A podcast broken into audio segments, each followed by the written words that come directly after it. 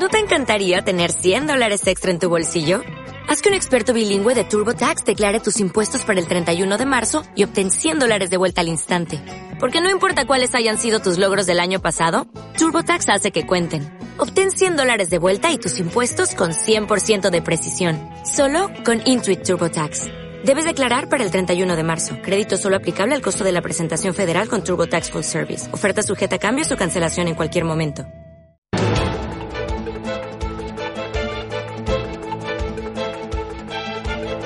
Esto es Capital Intereconomía. Que valoro muy positivamente, muy positivamente el que eh, no se haya presentado formalmente esa solicitud de huelga, que se haya tomado esa decisión por parte de las organizaciones sindicales. Eh, creo que eso abre un camino con tranquilidad y fuera de conflicto para seguir eh, hablando y confío en que se pueda llegar a un acuerdo entre las partes. Es el ministro de Fomento Íñigo de la Serna refiriéndose a esa decisión de los sindicatos de AENA y ENAIRE de retrasar la convocatoria de huelga prevista a los aeropuertos españoles hasta conocer las propuestas que va a hacer Fomento el próximo 7 de septiembre. No si los sindicatos mantienen el previso de huelga de 25 jornadas. Las peticiones, se las recuerdo, el incremento de la plantilla en AENA y en ENAIRE, la subida salarial, también la eh, mejora de las condiciones de trabajo y la prórroga hasta 2021 del convenio vigente entre ambas empresas. Fueron cuestiones que se abordaron y se trasladaron por parte de los sindicatos al Gobierno durante la primera toma de contacto de ambos organismos. Fomento, como escuchábamos ahora el ministro de la Serna, está dispuesta y muestra su voluntad de negociar estas cuestiones. Saludo a Marta López Pinilla, secretaria general de Uso en AENA. Marta, ¿qué tal? Muy buenos días. Muy buenos días. Entonces, ¿el acuerdo cuánto de cerca o de lejos está? Eh, pues como lo habéis dicho, es una primera toma de contacto. Está más cerca que hace una semana porque por fin lo que es el Gobierno a través del Ministerio de Fomento y este, a través del secretario de Estado, ha decidido capitanear lo que son las negociaciones para intentar llegar a una resolución pacífica del conflicto. Y está más cerca de aceptar vuestras propuestas, que son exactamente cuáles. Eh, nosotros lo que pedimos es un incremento de la plantilla más allá de la tasa de reposición que está establecida en los presupuestos generales del Estado, porque consideramos que con el incremento de las operaciones y de los requisitos de seguridad operacional no damos abasto. O sea, simplemente sustituir a aquellas personas que se van jubilando, van dejando la empresa, no, no nos permite conseguir los objetivos que se nos proponen desde Fomento y desde, desde la Unión Europea. La siguiente reivindicación, así como más específica y de gran titular, es la adecuación de las retribuciones salariales siempre todo en el marco de los presupuestos generales, por supuesto. O sea, nosotros no estamos pidiendo nada que nos respete la ley vigente. Mm.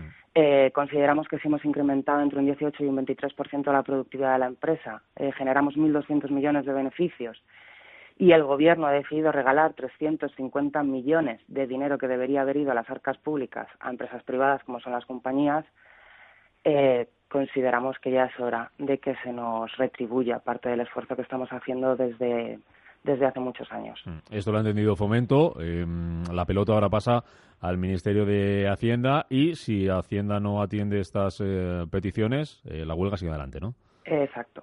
Nosotros trasladamos al Ministerio de Fomento que no era un conflicto contra ellos, aunque no entendíamos muy bien la decisión de la rebaja de tasas, teniendo en cuenta que las tasas aeroportuarias en España son de las más competitivas a nivel europeo se nos explicó que en parte la intención era eh, como motivo de las constantes quejas que ciertas compañías aéreas hacían sobre que los billetes eran excesivamente caros debido a las tasas. Y el gobierno eh, decidió, intentando que así se rebajara el precio de los billetes, perdonar o condonar 350 millones en total en varios años a las compañías aéreas con cierto compromiso de que se redujeran las tasas en los billetes. Efectivamente, si tú ahora compras un billete, la tasa aeroportuaria que te cobran es menor, pero el precio total del billete ha incrementado en torno a un 7 y un 8%. Entonces, eh, no nos parece justo. Nosotros dijimos que no tenemos ningún problema con lo que es fomento en sí. Entendemos que en este país eh, Hacienda es quien hace las leyes prácticamente y el resto tenemos que acatarlas. Pero eh, creemos que hay eh, artículos en las propias leyes de presupuestos que nos permiten eh, legitimar nuestras pretensiones y queremos que se cumplan todos. Mm. La situación, Marta, es igual para todos los aeropuertos españoles, me pregunto, porque eh, por poner un poco de luz, ¿no? El asunto. Hay mucha gente que puede volver de vacaciones, se ha encontrado con un conflicto general en AENA. Hemos visto en los medios lo que ha pasado en el Prat, aunque sea con una empresa privada como es Eulen. Eh, un conflicto que está ahí todavía a espera de que se solucione. Se solucionó en Galicia, en algunos aeropuertos, otro conflicto que había. Estamos hablando de que esto sería igual para todos los aeropuertos españoles, esta negociación y estas reivindicaciones que hacéis, ¿no? Nuestra reivindicación y la negociación afectaría a todo el personal adscrito al convenio colectivo del Grupo AENA, que es todo el personal de la empresa AENA en todos los aeropuertos españoles, y el personal adscrito a lo que es en aire, que es la navegación aérea, que está en las torres de control y en los centros de control. Una cosa más, eh, Marta. Ayer la, oposición comparecía el ministro de la Serna, petición propia por la tarde en el, en el Congreso. Hablaba solamente en particular sobre el asunto del Prat, pero la oposición le pedía la dimisión del presidente de AENA. ¿Vosotros estáis contentos con el presidente de AENA o creéis que debe dimitir? Uf, pedazo de pregunta. Eh, nosotros creemos que la gestión que está haciendo ahora el presidente de AENA es la correcta. Eh, nos trasladó, tuvimos una primera reunión informal tanto con el presidente consejero de AENA, José Manuel Vargas, como con el director general de NAIRE, Ángel Luis Arias, el pasado 21 de agosto. Y lo que sí se nos trasladó por parte del presidente de AENA es que él ha trasladado mm, en persona varias veces diversas cartas y escritos al Ministerio de Fomento con el acuerdo del Consejo de Administración en el que hacen suyas parte de nuestras reivindicaciones. O sea, la empresa, el presidente, entiende que se necesita más plantilla y más retribución salarial. En este sentido, eh, nosotros no tenemos ninguna queja con él. En este. Que haya suerte, Marta, en esas negociaciones el lunes, ¿no? El, no, el jueves. El jueves, 7 volvemos a... exacto. El jueves 7 volvemos a reunirnos con el Ministerio.